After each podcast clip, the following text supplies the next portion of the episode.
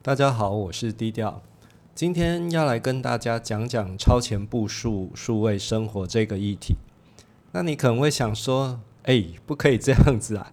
就是你不是很早之前就讲过这个议题了吗？为什么又再讲一次呢？有没有新的东西了吗？而不是哈，这一次讲这个议题主要是针对图书馆员的训练，因为有一次啊，就是不晓得为什么就被卖去图书馆。呃，那图书馆的主管也希望我们跟图书馆的相关人员分享一下，说目前数位阅读的状况是怎么样。那所以就这个议题，所以只有前面一样吼，后面是讲图书馆篇，而且这个大概只有两个小时，所以我们会采取比较精要的部分来讲。那在这两小时里面，其实我就讲两个议题，一个议题是掌握数位阅读资源，另外一个议题是打造个人的资讯来源。这讲这两个议题哈，就是让图书馆人员知道说，诶，呃，目前的数位资源有哪些？那打造个人资讯来源的部分是属比较个人化的一些应用哈。在掌握数位阅读资源里面，其实我们分成三个部分。那我会讲两个部分，就是讲电子书加杂志的部分，还有资料库的部分。至于第三个部分是什么？第三个部分就是我希望能够再去把网络借书，就是例如说，呃，我是在前镇图书馆附近，那高雄市它有一个书籍的物流系统，可是还是很多人不会用。所以我希望把电子书加杂志资料库，还有这个图书物流系统打包成一个课程，这样子让人来使用。好，那我先讲电子书加杂志的部分，因为我觉得管员在讲这一块的时候啊，有时候很喜欢把它切的一块一块的，可是这样子并不理想哈。比较好的一个状况是你应该有一个情境，然后去跟民众说。呃，我记得有一次有一个国立图书馆来做宣导的时候，他就真的只讲界面的功能，所以那一场我们几乎都睡着了。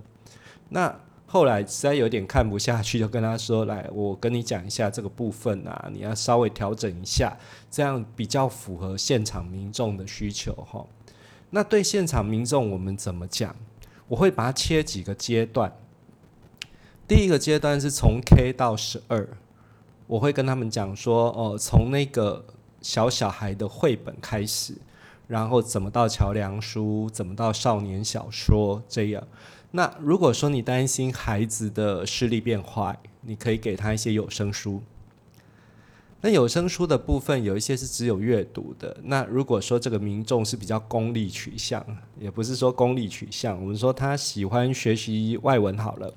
在数位馆藏里面，其实有很多的语言杂志，我们可以把这块介绍给民众，而且我们还可以帮他做一下分类哈，就是呃有专门给小学生的语言杂志，叫做佳音美语，这个可以提供给他们。那另外一个就是比较知性学习的部分，其实呃现在我们都很强调跨域。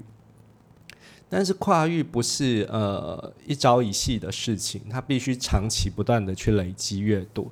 所以在知性学习的部分呢，我们可以介绍一些设计、流行、旅游、商业的东西，呃，给民众去了解。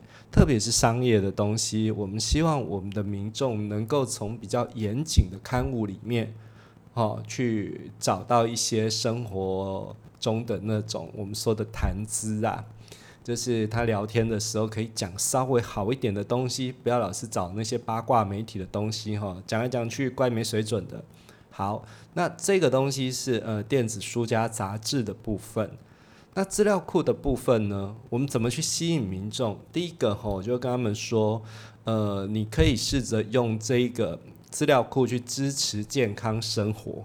举例来讲啊，可能有些民众他年纪大了之后啊，身体健康不如前哈，那这个时候他或许会从一些资料库里面去找到一些不错的资料，呃，例如说天下资料库里面有康健啊，那如果他膝盖痛，他就可以用膝盖这个关键字去找一下，说，诶，大概膝盖痛可以有哪些处置方式，我要去找哪些医生什么之类的。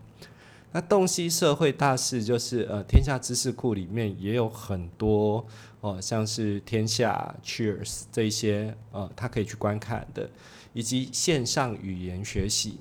刚刚我们前面讲到了，呃，你可以去找一些呃语言杂志来看，对不对？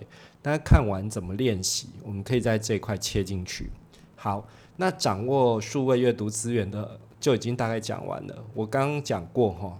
我会希望图书馆员把三个东西包一起，就是电子书加杂志、资料库，还有那个我们借透过线上去做一个图书物流这类的事情。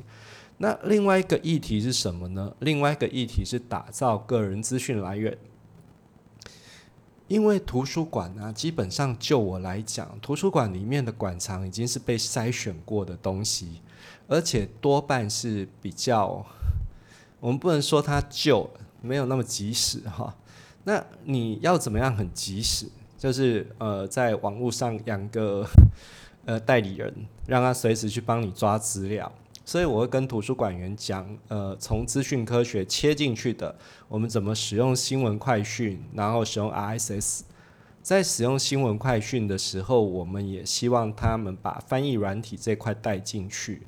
鼓励我们民众哦，可以多去尝试从各国的语言里面找到他要的资料，就从各国语言里面看看哦，诶，这个资料每个国家的一个诠释不一样哈。就像之前讲的 SDGs 这个东西呀，呃，其实我们会发现说，每个国家的资料出来，它的一个面向都不大一样哦。那 ISS 的部分呢？呃，我会跟他们讲说，其实我们有一些独立媒体，然后 ISS 也可以建立属于你自己个人的资讯来源。那专业工作者都该有这个东西啦，哈。那顺便介绍一下，现在有一个 Podcast，其实我们图书馆里面它也蛮适合经营 Podcast，不过就是它必须要再去跟演讲者去谈这一块。呃，因为像之前我们高雄市的图书馆啊，有一些讲堂。那讲堂呢，我自己的方式我都是用听的，因为没有那么多时间用看的啊。那听的时候我就可以一边运动一边听嘛，哈。好，那那个是资讯订阅的部分。另外一个是进阶搜寻，我会稍微教一下他们。最后怎么形成个人的资料库，就是你怎么把网页变 PDF 啊，让它可以去做全文搜寻啊，还有。万一你收集到媒体之后，那你怎么把它转成可以搜寻？这在我的 podcast 里面有一个叫做呃，好像叫做什么都可搜，我已经忘记了。你看有多混，连自己录过 podcast 都忘记了。就是基本上就是把影片呢变成有字幕，那那个字幕就可以搜寻；把声音呢去做语音辨识，那辨识出来的文字又可以搜寻哈。所以万物皆可搜寻。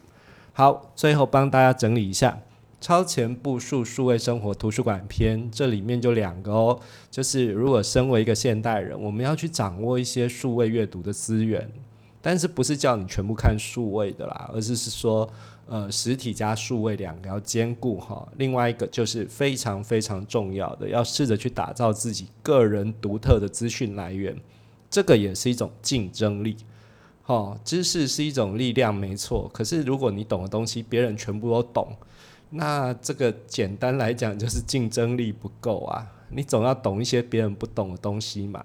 那打造个人资讯来源就是一个非常重要的能力哈。好，今天讲到这里。那有人问说，如果有问题要怎么跟我联络？哈，呃，我我有个粉丝团，那你在那边发私讯吧，就这样子。嘿，因为呃也不晓得有没有时间回答你。可是如果你发私讯的时候，我有看到，我会试着回答你的问题。就这样，OK，好，拜拜。